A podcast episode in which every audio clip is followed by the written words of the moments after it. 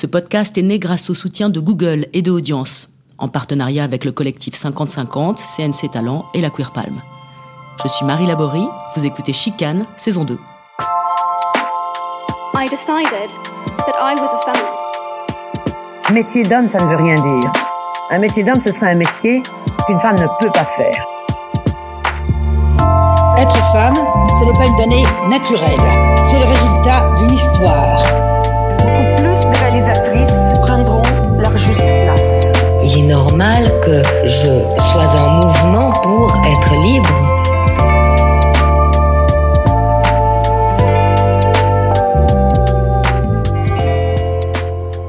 Aujourd'hui au Festival de Cannes, je suis avec la comédienne Anaïs de Moustier, César de la meilleure actrice en 2020 pour Alice et le maire.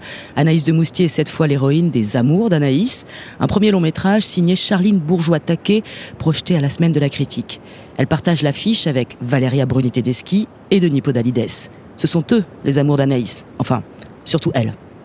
Bonjour Anaïs de Moustier. Bonjour. Cette liberté qu'a votre personnage, qui s'appelle Anaïs, on va y revenir après, euh, on l'envie, on la redoute en même temps. Vous, vous avez ressenti quoi par rapport à cette petite folie douce qu'elle a au début? Euh, bah, j'ai, en- enfin oui, je- moi je l'ai plutôt envié cette euh, liberté parce qu'en fait, euh, je, pense que je suis quelqu'un d'assez poli. Enfin voilà, j'ai été bien élevée et elle l'est pas du tout. Elle a une sorte de franchise, elle a une sorte de, oui, de détente euh, à affirmer euh, et à assumer ses choix, ses désirs. Ça la rend assez déconcertante pour son entourage et parfois même un peu, oui, agaçante, enfin violente en fait. Oui. D'ailleurs, son, son premier, euh, son premier mec dans le film lui dit, lui dit, t'es quelqu'un de violent, mais en fait, je pense qu'effectivement, euh, assumer profondément son désir. euh, sans filtre et sans, sans gêne, ça, ça crée de la violence chez les autres, c'est vrai. Ça, je l'ai déjà éprouvé même dans ma vie personnelle. Faire des, des grands choix, parfois, ça, ça déstabilise. Donc moi, je l'ai plutôt envié. Et puis après, c'est vrai que cette liberté, elle est aussi, je trouve, euh, euh, physique. Enfin, je sais pas comment dire. J'ai ressenti quelque chose dans le corps avec ce rôle. C'est quelqu'un qui, euh, c'est une jeune femme qui agit déjà par la parole parce qu'elle parle tout le temps, qu'elle est dans une espèce de débit comme ça très rapide. Et donc moi, dans la vie, j'ai un débit rapide, mais je me suis encore plus, j'ai que j'ai poussé ça au maximum pour rentrer dans son souffle. Et puis elle court, donc il y, a, non seulement la parole, mais aussi le corps, l'agitation, la sensualité. il fait chaud dans le film. J'étais très peu maquillée, coiffée. Je me sentais vraiment très proche de moi dans la vie. Et, et ça, c'est, cet abandon-là, c'était très agréable. C'était seulement agréable ou ça, ça peut être un peu angoissant Et la question vient aussi parce que vous vous appelez Anaïs et que le personnage s'appelle Anaïs. Donc du coup, la, la distance peut-être nécessaire, elle, est, elle, là, elle était pratiquement pas là. Disons que le, le fait qu'elle s'appelle Anaïs, ça m'a pas dérangé. J'y j'y ai peu pensé pendant le tournage, à part à un moment, et c'était plutôt très très euh, bénéfique. Euh, je pense à la scène de. bon, c'est un peu, faut pas trop peut-être dévoiler le film, mais il y a une scène en gros de transmission qui, pour moi est très importante dans le film. Elle arrive plutôt à la fin, mais c'est une histoire d'amour entre entre deux femmes, mais c'est aussi vraiment une histoire de transmission. Je trouve comment euh, quand on aime quelqu'un, en fait, il nous, renseigne sur euh, sur ce qu'on est, sur ce qu'on va devenir. Enfin, on s'apprend des choses quoi. L'amour, c'est pas que des échanges. sur le moment quoi c'est parfois on, emporte avec soi toute une histoire enfin on se- modifie avec les histoires d'amour pardon. Et en gros euh, à un moment le personnage de Valéria Bruni euh, dit plein de choses que je trouve très belles à mon personnage notamment sur le fait que elle doit se servir de ses élans elle doit se servir de ses émotions et faire une force de, son émotivité en gros. Et, ça euh, le personnage de Valéria s'adressait à moi en m'appelant Anaïs. Et je me souviens que le texte me parvenait encore plus que d'habitude quoi. Ça m'a ça m'allait vraiment genre droit au cœur quoi ce qu'elle disait. Parce que je trouve que le texte est très bien écrit et que Valéria est une femme que j'admire et en tant que réalisatrice, en tant qu'actrice. Donc d'un coup, ce texte prenait tout son sens et encore plus grâce à ce prénom Ouais. qui est le mien. Alors justement, vous l'avez expliqué, Anaïs tombe euh, amoureuse euh, d'un homme d'abord euh, et d'une femme ensuite, avec une intensité un peu différente. Cette fluidité, elle a sans doute toujours existé dans la vie, mais là, j'ai l'impression qu'on la montre de plus en plus facilement au cinéma et qu'on la vit aussi peut-être de plus en plus facilement dans la vie. Euh, oui, pour moi, c'était. En fait, c'est fou parce que je me suis rendu compte en faisant les, in- les interviews là à quel point euh, c'était pas le sujet du film euh, que cette jeune femme d'un coup euh, fasse un choix homosexuel. Et, je me réjouis de ça en fait, que, que ce soit pas un film sur l'homosexualité ou que ce soit pas évoqué comme un, comme un sujet. C'est un non-sujet. Effectivement, elle a un désir très libre et, et là, elle passe euh, d'un homme à une femme.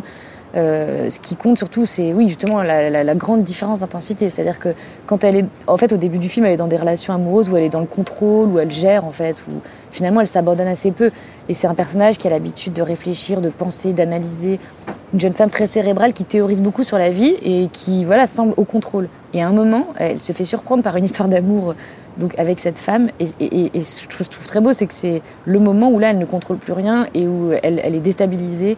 Et en fait, euh, bah voilà, c'est ça le, le miracle de l'amour, quoi. C'est qu'à un moment, euh, il n'y a, plus de, de contrôle. Il y a une forme de gravité qui arrive aussi. Du une coup. profondeur, exactement. Elle, elle baisse un peu les armes, elle, elle, euh, elle arrête de se défendre, en fait. C'est un personnage très défendu, qui peut, qui peut sembler presque un peu dur quand elle parle de son avortement. Elle, le balaye comme ça d'un revers de la main. Euh, sa mère est malade, elle n'arrive pas à s'y intéresser vraiment. Elle est très, finalement, très pudique, très défendue. Et, et cette histoire d'amour la, la rapproche d'elle et la, oui, lui fait même ralentir aussi. Enfin, elle, elle- est, elle est moins dans la course folle, elle est, elle est plus près d'elle, quoi. Elle s'accepte un peu plus. Euh. Mais c'est en ça qu'elle est représentative de beaucoup de jeunes femmes de 30 ans de cette époque. Elle n'est pas rassurante parce qu'elle fait des choix qui ne correspondent pas à ce qu'on attend. Elle n'est pas dans la morale de ce que devrait être une jeune femme de 30 ans dans les idées générales. Ouais, complètement. Et, surtout, elle s'autorise à se poser la question. Est-ce que, enfin, la question du couple, la question de, vivre avec quelqu'un ou non quand on est euh, amoureux, euh, dormir avec quelqu'un ou non. euh, euh, elle se, enfin, elle trouve ridicule l'espèce de, de cliché bourgeois dans lequel euh, l'homme avec qui elle est, qui est un homme marié, la, la, la, la met.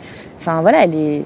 Ouais, en effet, elle fait, elle fait des vrais choix. Elle, elle- mais parce qu'en fait, aujourd'hui, on peut s'autoriser ça, quoi. Rien ne nous oblige. Vous pensez qu'on peut vraiment se l'autoriser? Bah, de plus en plus, on essaye. Enfin, il y a des gens qui se l'autoriseront jamais et il y a des gens qui se l'autoriseront toujours. Et j'espère être de ce côté-là. Mais en effet, euh, c'est plus ou moins facile selon les cultures. Mais en tout cas, euh, en tout cas, moi, j'ai à cœur de défendre des personnages comme celui-là parce que c'est vrai que c'est très agréable en fait de, porter cette parole-là, d'être le vecteur de ouais, d'une forme de liberté. J'ai- toujours euh, eu la, sensation que qu'en tant qu'actrice, euh, on n'était pas forcément dans le militantisme en permanence, mais en tout cas, faire les choix des films, c'est- déjà politique. Et faire le choix des rôles, ça l'est encore plus, enfin, évidemment. Et ce personnage-là, il est vraiment résolument moderne, quoi, c'est vrai, je trouve. Parce que. Parce qu'elle est aussi dans le plaisir, en fait, et dans le désir. C'est-à-dire que c'est pas qu'elle elle- n'est pas en lutte contre, contre quelqu'un. Elle est juste. euh, elle est juste euh, en quête de sa liberté et elle, vit ça comme une conquête.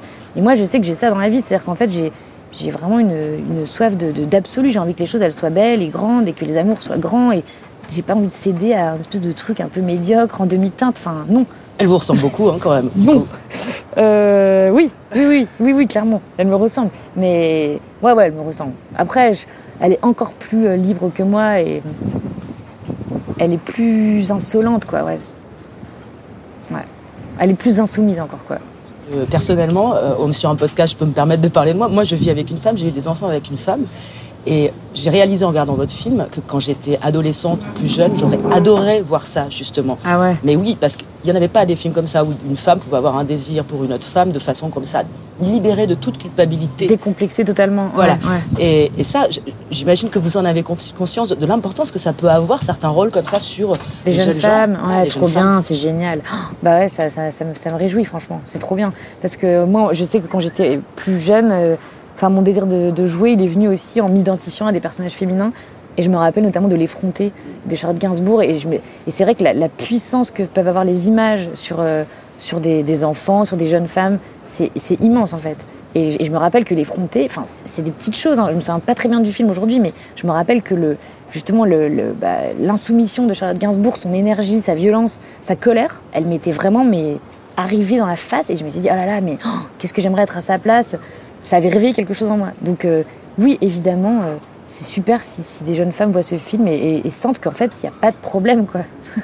En tout cas, qu'il n'y a Mais- pas de problème à le vivre soi-même. Après, il À peut y en vivre avoir ailleurs. Oui il peut y en avoir avec son entourage. ou- Et dans l'effronté, la colère, la colère, vous, ça vous a permis de, de- de comprendre que la colère, ça peut être une énergie intéressante?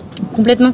Ouais, et puis, et puis surtout, je- en fait, ça m'a fait aussi comprendre que, qu'en fait, euh, bah, déjà que j'avais de la colère en moi, qu'elle n'était pas forcément euh, exprimée, et puis que, que le jeu, c'est un, c'est un formidable vecteur de libération. Enfin, je, me disais, c'était vraiment un truc de pur plaisir. Que Je me disais, Charlotte Gainsbourg, dans ce film, ça a l'air d'être agréable, j'aimerais bien être à sa place. J'avais envie de rentrer dans ma télé, je me rappelle très bien, c'était vraiment euh, très organique comme sensation. J'avais envie d'être dans la télé et de faire comme elle, quoi.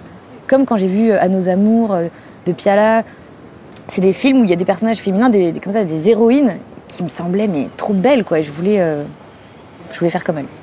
Et maintenant, vous avez du plaisir à tourner, du plaisir physique. Ah ouais ouais, beaucoup, énormément. Bah c'est fou parce que en fait jouer c'est vraiment, euh, Enfin, il y a quelque chose de très intellectuel dans le fait de, dans les choix que je fais. C'est-à-dire, je choisis le metteur en scène, je choisis, j'adore la discussion qui, qui vient avant un film autour d'un rôle, d'un film et le point de vue du, metteur en scène. Mais après, il y a quelque chose de très organique et très,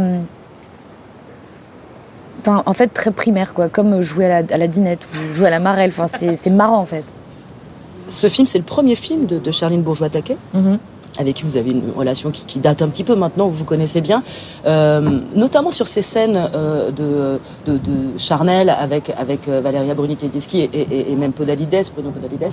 Euh, C'était important le regard d'une réalisatrice. Là, je parle du fameux, on parle de male gaze sur les regards des Ouais. actrices, et là, c'est un female gaze, en fait. Ouais. Ça, change quelque chose ou pas sur Bah, Il y, a un- de scène? il y a un truc qui me pose problème dans le film, c'est horrible, hein, parce que je, me suis rendu compte de ça hier. Quelqu'un me l'avait dit, mais hier je l'ai vu vraiment très fort. C'est que il y a un moment qui, qui pour moi va pas à, ce- à ce titre-là, c'est que je sais pas si vous vous souvenez de la scène où je défonce la- l'alarme là avec. euh, et en fait, je défonce l'alarme euh, incendie et je suis intégralement nue. Et je me souviens que j'a- j'avais posé la question à Charline, je lui avais dit, mais pourquoi est-ce que je prendrais pas un pyjama ou un truc sur la. Enfin, une- ouais, voilà, un vêtement sur la. Et elle m'avait dit, moi, je trouve que l'effet comique sera vraiment beaucoup plus fort si t'es intégralement nu, debout sur la table, en train de briser cette alarme. Et en fait, moi, j'ai toujours besoin d'une nécessité, j'ai toujours besoin du, du sens pour pouvoir euh, être nu, en fait. Et j'ai aucun problème avec ça si je comprends.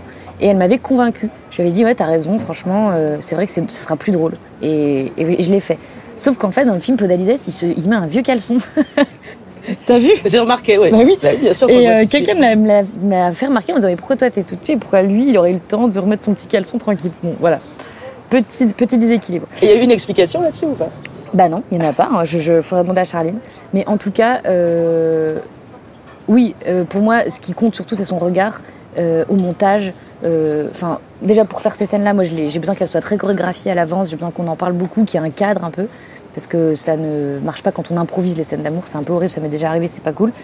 Mais et puis surtout le montage, quoi. Confiance en son regard pour que ça soit beau. Et je trouve que les scènes, elles sont belles. Elles sont très Elles belles. sont subtiles. Vous avez été une des premières à signer l'appel de 50-50 à l'époque, il, y a- il y a trois ans. Vous vous souvenez pourquoi vous avez euh, eu envie de le faire à l'époque? Bah, parce que ça me semble euh, évident que bah, qu'il faut qu'il y ait une parité, que les gens soient payés pareil. Enfin, voilà, ça, ça me semble nécessaire en fait et oui, évident. Mais dommage qu'on qu'on en soit encore à de telles inégalités, quoi. Dernière question et merci encore. Euh, vous avez eu le temps de voir des films un petit peu? Oui, j'ai vu le film Samuel Tess, Petite Nature, qui est exceptionnellement beau. Et ce soir, je vais voir Nanni Moretti. Je suis trop contente.